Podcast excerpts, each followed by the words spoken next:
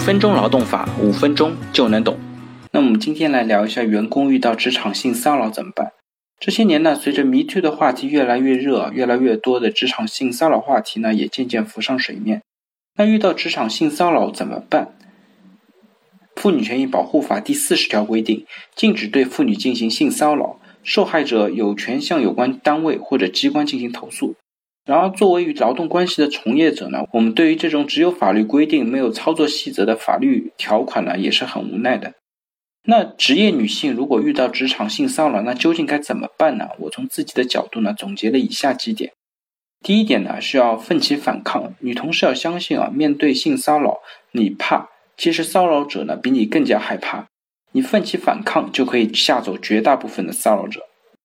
那第二部分呢，就是搜集证据，可能这是整个对于性骚扰当中最重要的一点。重要的事情要说三遍，一定要保留证据，一定要保留证据，一定要保留证据。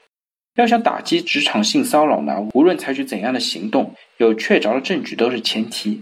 很多朋友呢，在接到性骚扰的短信、微信之后呢，感到很厌恶，第一时间就删除了信息。岂不知呢？这直接将自己日后投诉陷于没有证据的尴尬境地。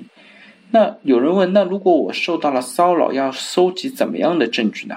那我的答案呢是最好是书面证据，最好不要只有证人证言。举个例子，如果对方在微信上表示轻佻的言语，就可以直接来截图。但是呢，大部分的朋友呢，所谓的证据都是。什么？我们部门一个小王愿意为我作证，他看到了我们领导老张要非礼我。对于这种只有证人证言而没有其他佐证的证据呢？那我只能送他两个字：呵呵。这种情况下呢，要提出你的申诉呢，其实在很多地方都是没有办法得到认可的。那第三招呢，就是投诉到公司。首先呢，受到性骚扰要检查一下公司的规章制度当中有没有禁止性骚扰的条款。根据我的经验呢，大部分有点道德的好公司呢，它在员工手册里面都会明令禁止性骚扰的相关情况，轻者会给予警告，重者呢可能会开除。尤其在欧美公司，公司政策如果没有禁止性骚扰的规定，员工被骚扰了，公司可能面临高额的赔偿。那查好员工手册当中的性骚扰条款，拿到了相关证据，按照员工手册规定的程序进行申诉或者投诉。投诉的层级越高，对骚扰者的震撼作用越大，越有利于骚扰者停止骚扰，并且受到惩罚。那我们的终极大招呢，就是不到万不得已不太会用啊，一般就是发律师函。如果向公司投诉还不能够吓退骚扰者，那我相信你一定遇到了色狼里面的战斗狼。那在这个时候呢，就需要有律师登场了。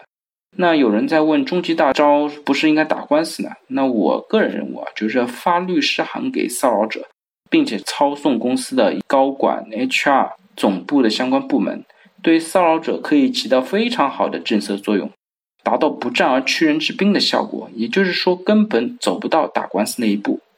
那一个好的律师函呢，也要有理有节、有根有据。相信有经验的律师可以做到，既让骚扰者感受到压力，又不让对方逼得狗急跳墙。